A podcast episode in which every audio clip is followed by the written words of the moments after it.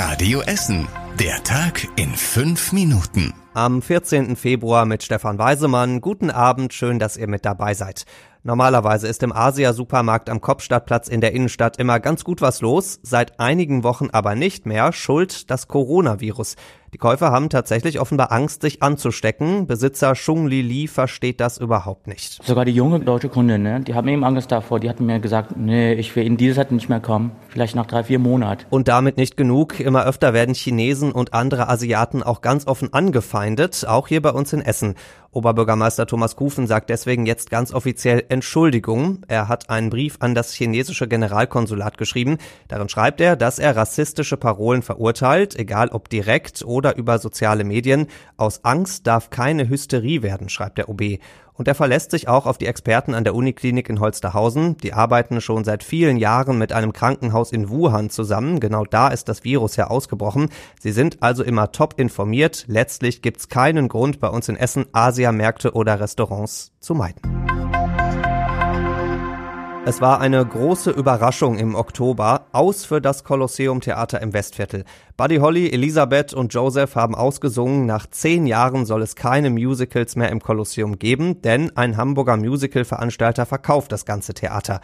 Heute ist durchgesickert, wer die Käufer sind. Wir von Radio Essen wissen, dass die RAG Stiftung dabei ist. Der zweite Käufer ist der Energiekonzern E.ON aus Rüttenscheid, schreibt die Watz.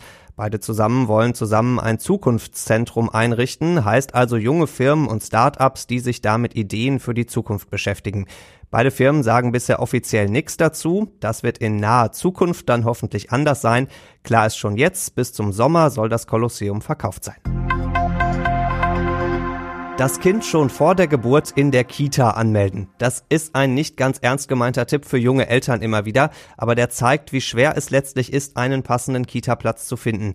Kein Wunder, bei uns in Essen fehlen immer noch zweieinhalbtausend Kita-Plätze. Die Stadt sagt jetzt, es wird so langsam was. Bis nächstes Jahr im Sommer soll es weitere 1500 neue Kita-Plätze bei uns geben.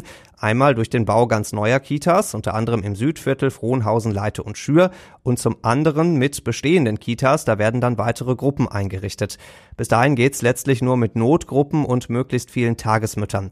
Essen hinkt bei den Kita-Plätzen schon seit sehr vielen Jahren ganz weit hinterher. Aber, das muss man auch ehrlicherweise sagen, es hat sich schon einiges getan. In den letzten Jahren wurden rund 6.500 neue Kita-Plätze bei uns in Essen eingerichtet.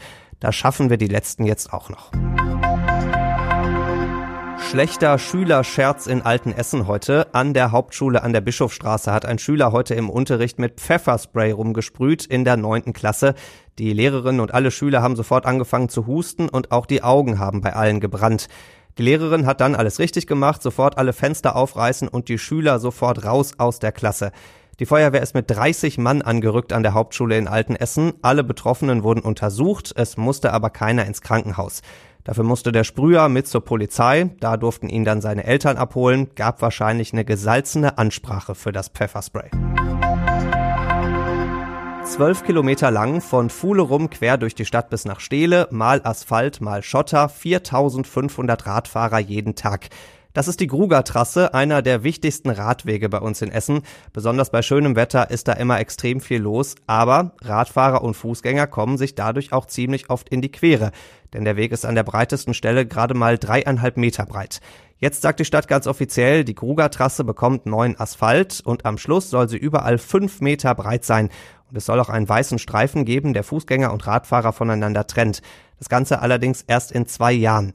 Bis dahin wird der Weg zumindest ein bisschen geflickt. Da, wo der Weg in Holsterhausen und Frohnhausen am Mühlenbach entlang läuft, gibt's statt Schotter Asphalt. Und das schon ab März sollte dann pünktlich zum ersten Frühlingsradausflug in diesem Jahr fertig sein. Und das war überregional wichtig. Deutschland bleibt ein grauer Fleck auf der Landkarte, zumindest in Sachen Tempolimit. Fast alle anderen europäischen Länder haben eins, zwischen 100 in Norwegen und 140 in Polen. In Deutschland bleibt es aber bei komplett freier Fahrt. Die Politiker im Bundesrat haben heute das Tempolimit von 130 abgelehnt. Die Länder mit CDU und CSU in der Regierung sind da dagegen. Befürworter sagen, dass mit dem Tempolimit die Luft besser würde und es weniger Unfälle geben könnte. Für Essen alleine würde das Tempolimit ohnehin nichts ändern. Auf unseren Autobahnen darf man eh maximal 120 fahren. Und zum Schluss der Blick aufs Wetter. Morgen gibt's weiter viele Wolken über Essen, es bleibt aber trocken und es lockert auch mal ein bisschen auf, dazu 13 Grad.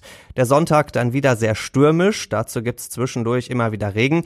Bei den Temperaturen allerdings geht's nochmal deutlich nach oben, milde 16 Grad am Sonntag. Die nächsten Nachrichten aus Essen gibt's bei Radio Essen wieder morgen früh ab halb acht. Bis dahin wünschen wir euch einen schönen Abend und ein schönes Wochenende. Das war der Tag in fünf Minuten. Diesen und alle weiteren Radio Essen Podcasts findet ihr auf radioessen.de und überall da, wo es Podcasts gibt.